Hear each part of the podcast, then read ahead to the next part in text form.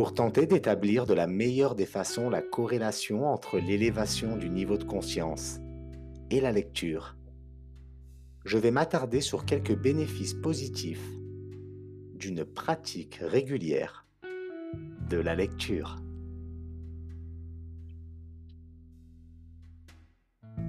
Selon la campagne nationale pour la lecture canadienne, la lecture est inspirante, stimule la créativité et l'imagination.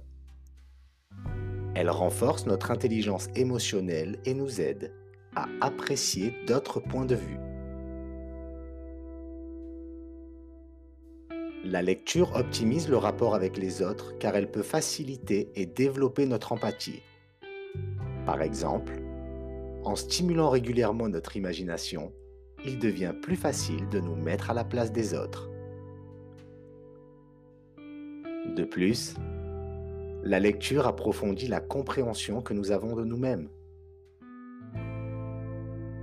Lorsque nous lisons pour le plaisir, par curiosité ou autre, nous en apprenons beaucoup sur les relations à long terme, les valeurs personnelles, l'identité culturelle, la sécurité et l'intégrité physique, les préférences esthétiques et la compréhension du monde matériel.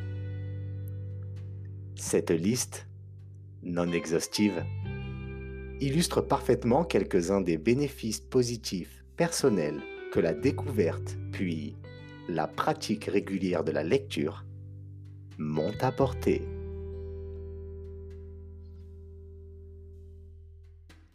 Selon ma propre expérience, me détacher du niveau du désir, de l'émotion de l'envie, du matérialisme et du consumérisme serait devenu possible simplement en améliorant ma compréhension du monde L'impact de cette révélation s'est traduit par une vision du monde subversive grâce à un potentiel développement de mon esprit critique. Je rappelle que l'esprit critique est une compétence qui permet d'évaluer par soi-même grâce à la réflexion, l'évaluation et la prise de décision. Cela peut améliorer l'estime de soi et la confiance en soi. Concrètement, il s'agit d'adopter une pensée de mise en doute pour ne pas accepter pour vrai ou réel aucune affirmation ou information sans l'avoir au préalable examinée, que ce soit par le biais de sa raison, d'une documentation approfondie sur le sujet ou encore d'une démonstration logique. Il s'agit de ne pas croire tout ce qu'on nous dit et bien sûr mener des recherches complémentaires pour définir la vérité qui nous convient ou qui nous est propre. Développer son esprit critique permet également de renforcer notre esprit subversif, donc notre sens de l'imagination et notre créativité. Certaines personnes pensent qu'un livre audio, qu'un documentaire ou qu'un film sont des composés suffisants dans le développement de notre esprit critique. Et je respecte ce point de vue. D'autre part, certains experts s'accordent à dire qu'il existe peu, si ce n'est pas d'équivalent à la lecture, pour recueillir, imprimer ou mémoriser des informations efficacement sur le court, moyen et long terme. Selon Stanislas de Hahn, neuroscientifique de renom dans l'étude de l'impact de la lecture sur le cerveau, l'action de lire volontairement serait une gymnastique indispensable à notre architecture cérébrale. Ce chercheur du Centre de neuroimagerie cérébrale Neurospin nous explique que via nos entrées visuelles, la vue, et par le biais de l'ère de la formation visuelle de notre cerveau, nous pouvons accéder et conceptualiser le sens des mots, c'est-à-dire assimiler la définition et le sens juste, tout en consolidant le mécanisme de traitement de l'information qui nous est propre. Le sens, quant à lui, est défini par la syntaxe, le lexique ou la sémantique. Je sais que tout le monde connaît la définition de la sémantique, mais je vais, de manière préventive, nous remémorer sa définition. La sémantique est l'étude du sens, de la signification des signes, notamment dans le langage. La sémantique est une branche de la linguistique qui étudie les signifiés, ce dont on parle ou ce que l'on veut transmettre. L'analyse sémantique concerne le sens et la signification du langage. En gros, une pratique régulière de la lecture permet également de renforcer notre analyse sémantique, donc notre capacité à comprendre, à interpréter et à caractériser la définition et le sens des mots.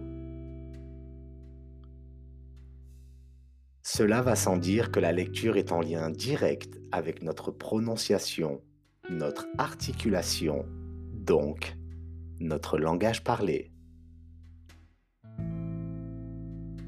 En d'autres mots, la lecture met en liaison la vision avec le langage parlé via le développement de notre capacité à reconnaître des formes très petites comme une chaîne de lettres, c'est-à-dire un mot ou plusieurs mots, et par découlement leur sens et leur définition dans leur utilisation pratique. Par sa ritualisation, cette transmission d'informations, la lecture, dans notre cortex cérébral permet, entre autres, d'affûter notre réactivité et notre interaction avec le monde environnant. Quant à notre capacité de mémorisation, elle est aussi influencée par la lecture, comme lorsque nous devons spatialiser la scène d'un ouvrage ou simplement en se remémorant le rôle et le nom des personnages. La lecture ou la maîtrise des compétences littéraires est devenue un enjeu de plus en plus crucial au sein de notre société. La lecture, au-delà du cadre de littératie restreinte, est un véritable outil pour interpréter le monde, structurer les expériences et construire des connaissances. Notez que les usages liés à la maîtrise de la lecture experte ne découlent pas à l'instar du langage, de l'immersion naturelle dans la société.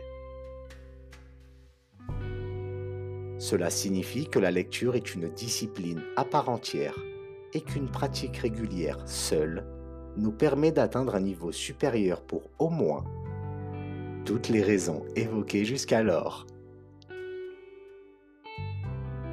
La lecture pour apprendre et pour comprendre nécessite un apprentissage spécifique qui fait l'objet, encore aujourd'hui, de diverses controverses. Que veut dire savoir lire à notre époque? Une première définition caractérise l'acte de lire comme la capacité à établir des relations entre les séquences de signes graphiques d'un texte et les signes linguistiques propres à une langue naturelle. Phonèmes, mots, marques grammaticales, mais c'est aussi la prise de connaissance du contenu d'un texte écrit. Prendre connaissance, c'est comprendre le sens du texte dans un contexte spécifique. Apprendre à lire revient donc à apprendre à comprendre.